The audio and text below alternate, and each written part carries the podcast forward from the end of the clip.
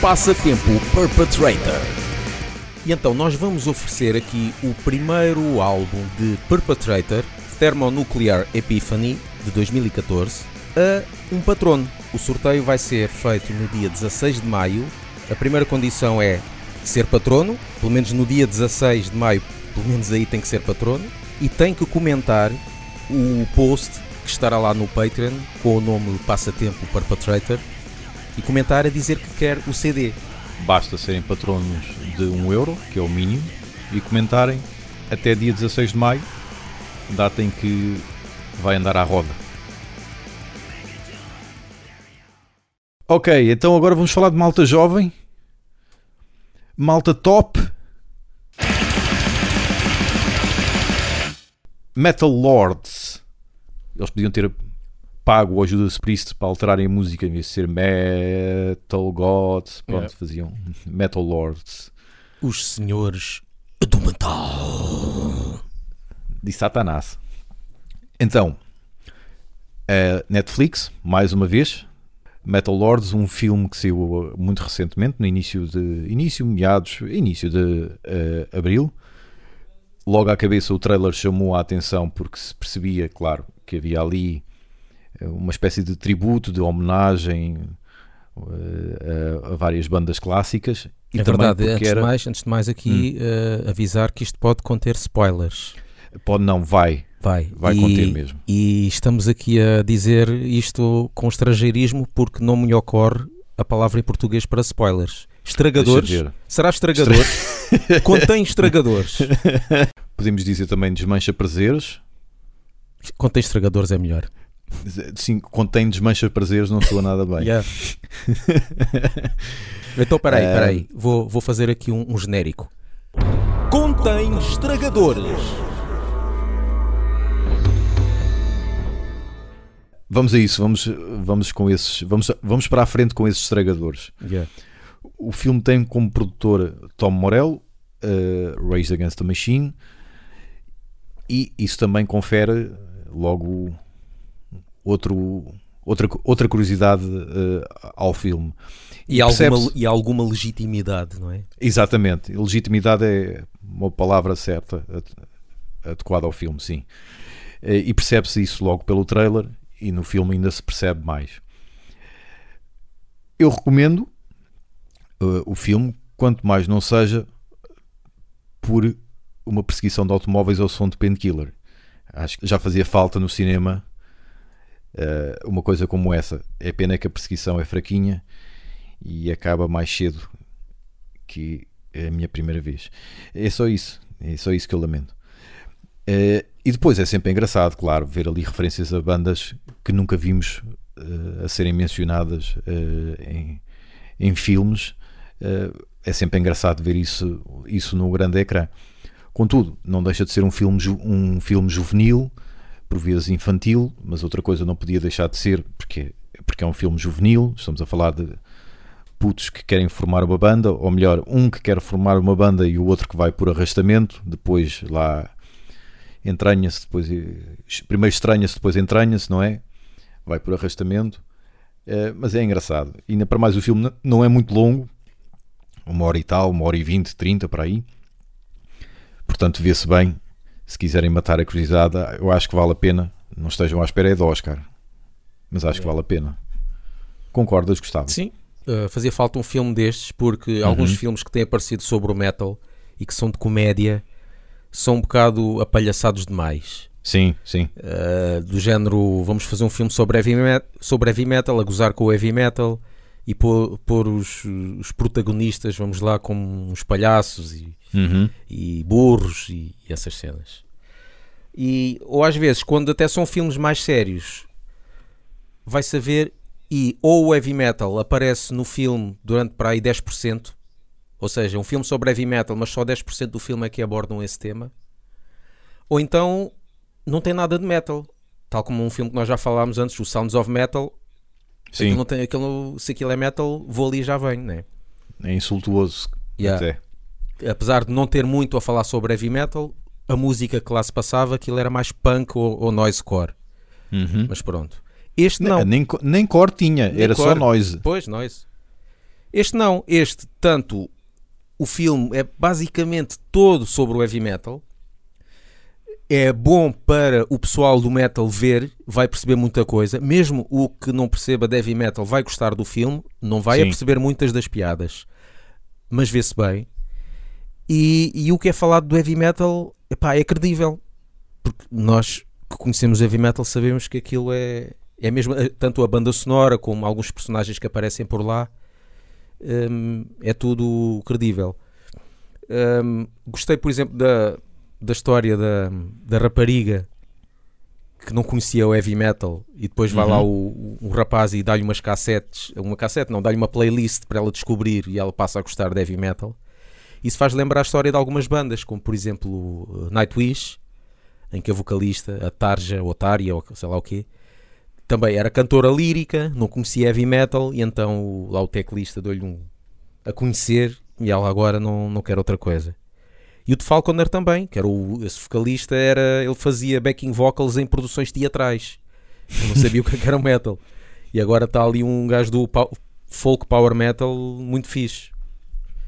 Eh, Por isso, por isso até este tipo de histórias eh, são verdadeiras. Depois, uma curiosidade é que o Steve Vai eh, ajuda nesse filme. Eh, deve ser também consultor de, na parte de, de tocar, porque Uhum. há lá a parte que ele toca, ele deve ter ajudado, se calhar deve ter dado aulas aos eh, atores para, para tocar. O que é curioso é que ele acho que tem feito isso em muitos filmes, até no, e que nós não chegámos a falar, no Studio 666. Uma parte em que o Dave Grohl está a fazer solos shredder, que até faz bué da caretas, não sei se lembras dessa parte. Sei, sim. É o Steve Vai a tocar. Ok. Aquilo não é ok. o Dave Grohl. Porque aqui no- nota-se quando está a tocar, o Dave Grohl está a fazer umas caretas e pá, isto parece um bocado a fingir, não é? Não é Pois. tipo, não é ele que está. E está lá a dizer mesmo ah, guitar stunts ou não sei o que, Steve Vai. Eu acho que Uhum. ele costuma ser o, a pessoa em que o- as im- quando se faz um filme está lá sempre ele para ajudar no que diz respeito a, a guitarristas. Certo. Tornar Yeah. a coisa Exatamente. Também credível. Para dar alguma credi- credibilidade àquilo. Uhum. Sim.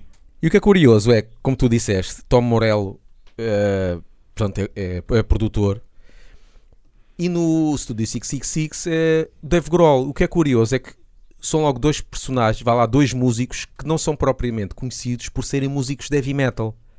E são dois gajos que trouxeram o heavy metal à- ao cinema eh, de uma forma, pronto, mais mainstream, não é? Sim. Uh, o que é engraçado, pronto, eles, claro, são fãs de heavy metal, mas não são músicos de heavy metal. Este tipo de coisas, nós, eu estaria à espera de pá, ver, sei lá, um, Scott Ian, um Rob Alford ou, ou Bruce Dickinson, ou que se calhar a fazer uma coisa destas, não é? A investirem. A, a produzir algo que tenha a ver com metal e não pessoal que é do, do rock alternativo e isso. Mas fixe, pá, mas porque um gajo vendo, ah, um, um filme de heavy metal com produção do Tom Morello do Rage Against the Machine. O gajo fica logo, o preconceito entra logo e não, isto vai dar merda. Sim. Sim.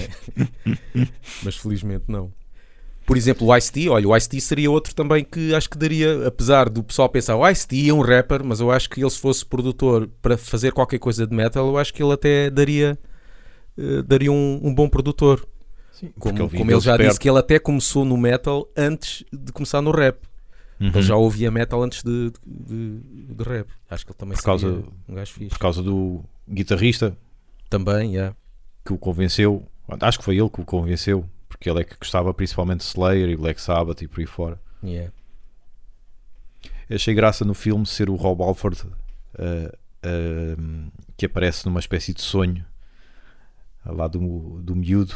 Uh, Yeah. Achei graça ser o Rob Alford a dizer a ele para não trair a namorada Logo ele, yeah.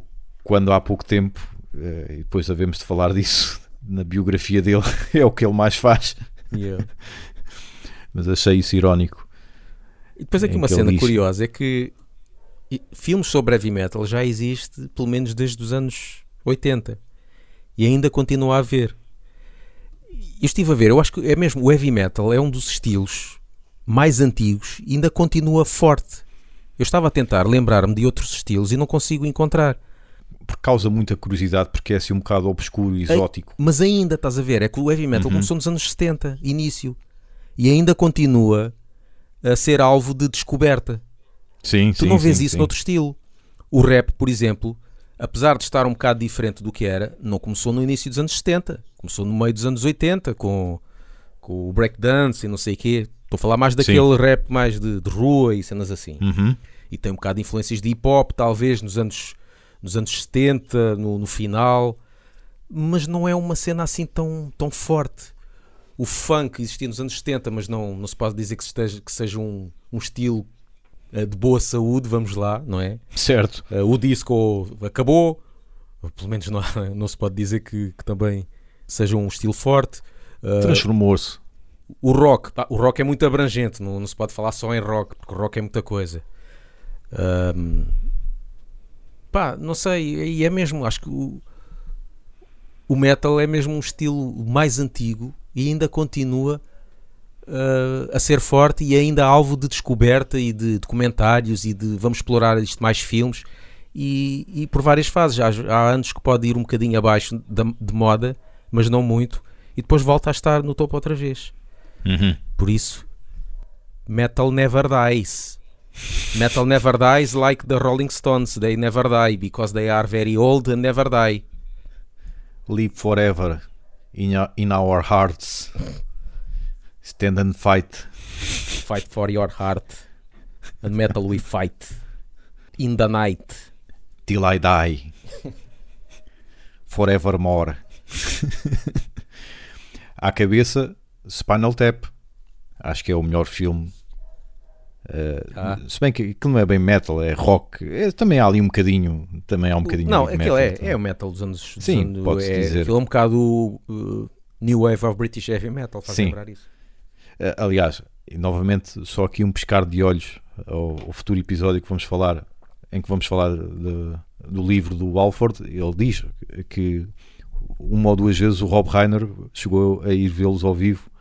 Rob Reiner, o produtor e ator também, Realizador. para quem não realizador, exatamente. Foi o que fez o Para quem filme. não sabe, o Meathead de All in the Family é Yeah. ele. Uh, que, chegaram a ir ver Judas Priest uh, algumas vezes ao vivo, portanto, com certeza que não foi inocente, não é? Patreon. Patreon. .com barra Laughbang. Sempre me intrigou as referências, as influências de Ghost, do- dos Ghost, sempre fiquei intrigado quanto às as influências por trás daquilo. E pesquisei um bocadinho na net, também falei um pouco contigo, e então aquilo não andava muito longe de Merciful Fate e também Blue Oyster Cult. Também falam, claro, King Diamond. Depois algumas são mais arrojadas, fazem referência a Journey eh, e a outras bandas. E a ABBA, eh, eu já ouvi assim- falar em ABBA também. Em ABBA também? Sim. Fô, Só por ser sueco, queres ver? Não sei, Mas mas, eu, antes de eu conhecer Ghost, eh, já ouvi Sim. referências à ABBA. Ah, isso já acho que já é esticar não a sei corda. se é da fase, porque Ghost tem um bocado de pop, Uhum. se calhar fazia lembrar a ABBA, não sei. É, pá, mas não- vi essa é referência esticar. já. Pois, mas acho que isso já é já é com copos, pessoal com copos, pronto. Eh, então sempre fiquei um pouco intrigado e fui investigar um, um bocadinho. Eu confesso, eu não consigo e continuo a não conseguir. Dei uma última tentativa. Considero que tenha sido a minha última tentativa a King Diamond e Merciful Fate. Eu não consigo ouvir aquilo. Eh, nem mesmo um instrumental me consegue agarrar, apesar de serem todos muito bons e por aí fora mas principalmente a voz deixa-me mesmo desconfortável. Epá, eu não percebo aqueles agudos com hélio que ele faz.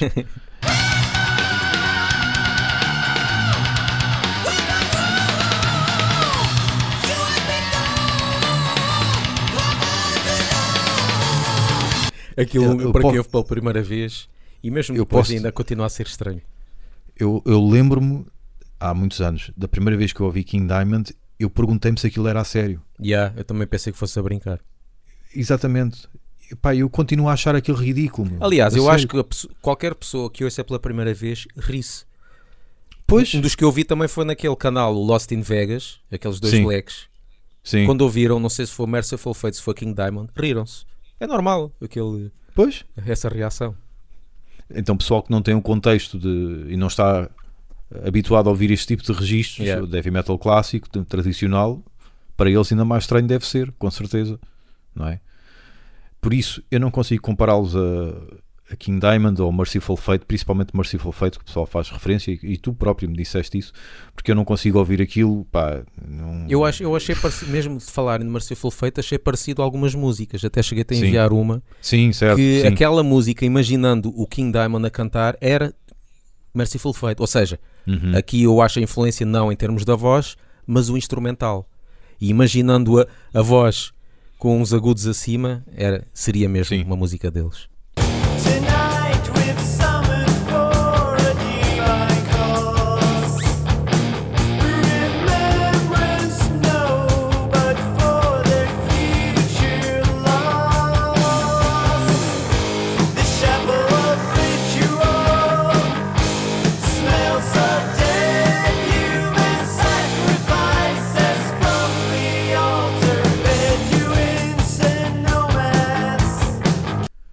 Agora, eu acredito que possa ter muito, e tu até me mandaste essa notícia, de Blue Oyster Cult, eh, em que o King, o King Diamond admitia, ou no entender dele, não era propriamente Merciful Fate a referência maior, mas sim eh, Blue Oyster Cult. Faz lembrar, sim, porque Blaster Cole tem aquele rock, mas a voz é um bocado uh, suave, Sim, sim, cenas sim, muito sim, sim. suaves, umas passagens suaves, apesar de ser Uhum. rock. E sim, faz lembrar. Então lancei-me a ouvir Blue Oyster Cult, mas pá, ainda tentei ouvir um álbum inteiro, mas não consigo. E então eh, fiquei a ouvir um best-of e aí ouvi-o bem. E realmente há ali algumas, eh, especialmente algumas coisas da guitarra, algumas melodias da guitarra eh, que me fazem lembrar. Princi- Principalmente a música, o início da música Burning for You faz-me lembrar muito eh, Ghost.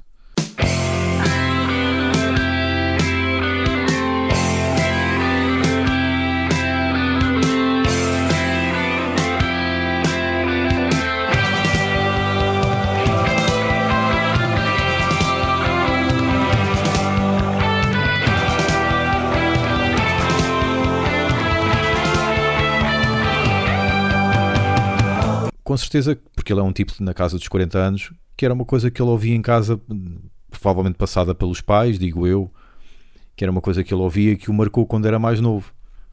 E provavelmente continuou sempre a gostar, eh, apesar de depois ter evoluído para outras bandas, inclusive death metal, como já passámos aqui, eh, e também teve uma banda glam, teve N bandas, basta pesquisarem na internet, ele teve N bandas. Ah, mas eh, esta música, principalmente de, de Blue Oyster Cult, Burning for You, o início da guitarra faz-me lembrar muito. Mas depois lá, lá está, ele pegou ne- nisso, nessas melodias, e introduziu-lhe peso e introduziu-lhe aquele lado mais místico ou satânico, como lhe queiram chamar. Pronto, aquele, aquele visual obscuro, não é? Que para quem presta atenção a essas coisas pode ser engraçado. Para Yeah. mim, eu não ligo muito, mas admito que há ali uma ou outra música que, que isso ajuda a criar uma ambiência mais negra e que, que tem a sua piada e é diferente do, daquilo que deste tipo de rock pesado, digamos assim, daquilo que estamos habituados a ouvir. Há duas músicas de Blue Oyster Cult que eu me passei, não sei de que álbum é que é, que aquilo é quase trash. Hum, Faz lembrar Metallica. Há um álbum que eles às vezes passam-se e começam a tocar uma metalada. Sim. Há uma que até parece a Master of Puppets, porque tem aqueles contratempos igual a Master of Puppets. Ah, eu acho que tu chegaste a passar essa sim, música que é a See You in. Black, acho eu, e depois tem uma Uhum. chamada Hammerback. Porra, o que é que é aquilo, meu? É daquele, olha, isto pode ser daqueles que a gente falou. Quase. Fora, fora do de repertório repente, habitual. a mandou-lhes mandar-lhes aquela pancada, não sei de onde é que veio aquilo. Yeah.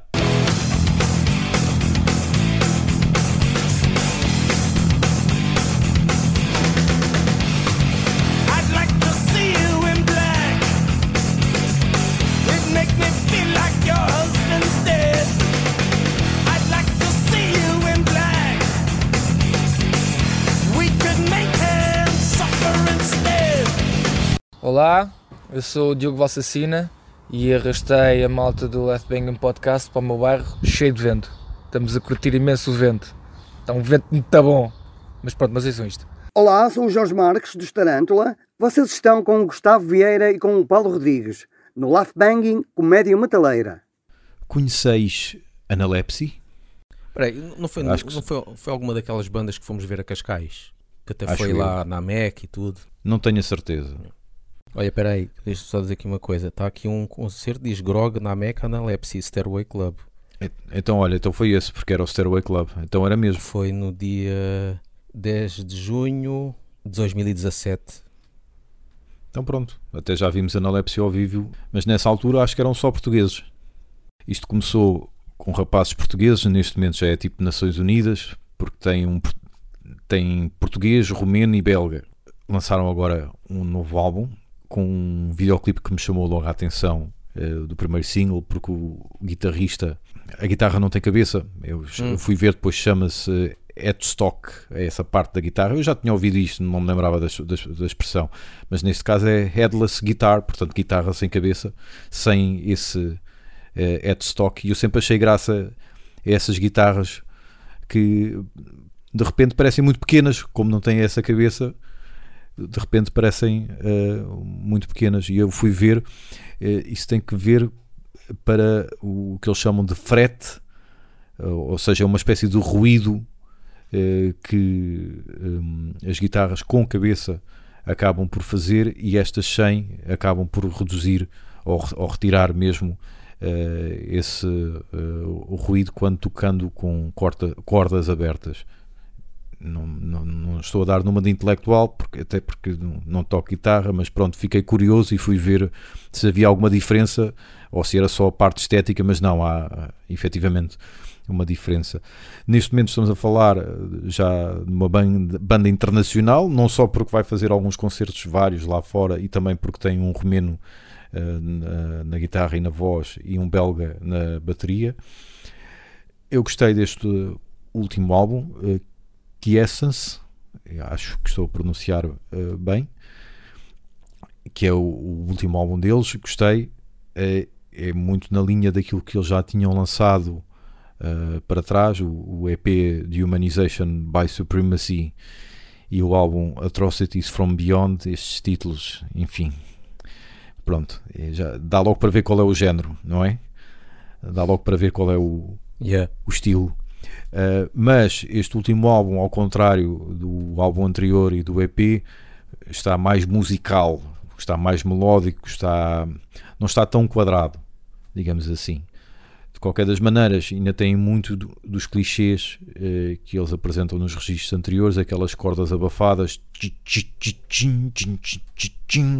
e depois arrastam ainda mais às vezes. Pronto, que é uma espécie de breakdown, não há metalcore, mas há, há death metal, uma espécie de É como quebra. aqueles aqui tem no Metal Archives, diz que é slam death metal. Sim, sim, sim. É, no metalcore eles têm o breakdown. Yeah. Neste, neste caso é o slam. Yeah. Tem muita, eh, tem, vai buscar muitas vezes eh, esse tipo de eh, registro. Mas depois eles fazem, ao contrário dos registros anteriores, eles fazem contrastes com solos melódicos e que realmente fica bem esse choque do som agressivo e pesado com esses mesmos solos. A produção também está muito melhor em comparação com os registros anteriores e ah, mal se não estivesse, mas ainda bem, pronto, é uma, é uma evolução ah, positiva e gostei, mas pá, é uma coisa que ouvi agora e tão cedo não devo voltar a ouvir, pronto, passou, está, está feito, digamos assim. Ah, duas observações, eh, ainda em sequência desses eh, clichês. Este álbum tem dois vocalistas convidados. Achas que eu percebi? É a mesma voz, não, Não. É tudo igual, meu. é sempre, o- sempre o suíno. É sempre o suíno na voz. Eu vou lá perceber quando é que é um suíno A ou suíno B. Houve algu- algumas dessas músicas até fui ouvir mais do que uma vez para tentar perceber. Pá, na volta o problema sou eu. É pá, mas para mim é tudo igual. Desculpem lá, não, não, não notei ali diferença nenhuma, sinceramente. O mais engraçado, e aqui partindo para a segunda observação, é que no EP, o tal de Humanization by Supremacy, eles fazem. um- A última música é, é, é uma cover. Achas que eu percebi? É igual, é igual ao- às outras músicas todas que estavam para trás. Aquela cover podia, aquela cover podia ser um original deles. Percebes? Mas pronto, o registro também não ajuda, não é? Este registro é muito um bocadinho quadrado, um bocadinho propenso também a estes clichês. Pá, mas eh, eles estão de parabéns, é um, um muito bom álbum. Fiquei principalmente surpreendido pelas partes mais melódicas que este álbum tem, mas para o bem deles, ou pelo menos para eu ficar mais viciado, eu acho que eles têm que se libertar destas influências e destes clichês e encontrarem a sua própria voz. De repente parece um jurado dos ídolos. Olha, gostámos muito da tua prestação, mas eh, tu, tu estás ainda muito a imitar o Eddie Vedder.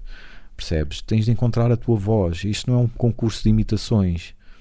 Estás a imitar muito o porquinho lá da quinta do Sr. António. Exatamente, exatamente. E o teu amigo que tu trouxeste para cantar contigo, a voz dele é igual à tua. Eu se fechasse os olhos não conseguia distinguir. Mas venham concertos deles. Agora com esta nova formação e este registro vai valer a pena, mas é provável que seja difícil, porque o baterista, eh, para além de ser belga, vive, vive lá fora. Ah. Portanto, devem fazer alguns concertos lá fora e cá boca, digo eu, não sei. E este romeno, digo romeno porque eu não sei o nome do senhor, uh, já tocou em Pestilence, mas acho que não gravou nada. Acho que esteve lá durante algum tempo, mas depois, obrigado, boa tarde.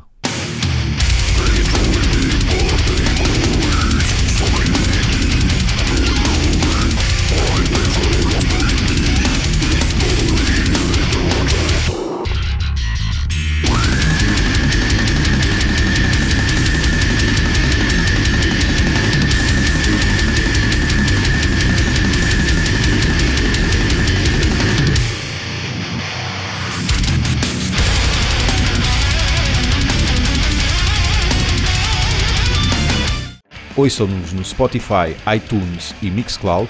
E sigam-nos no Facebook e no Twitter e apoiem-nos no Patreon.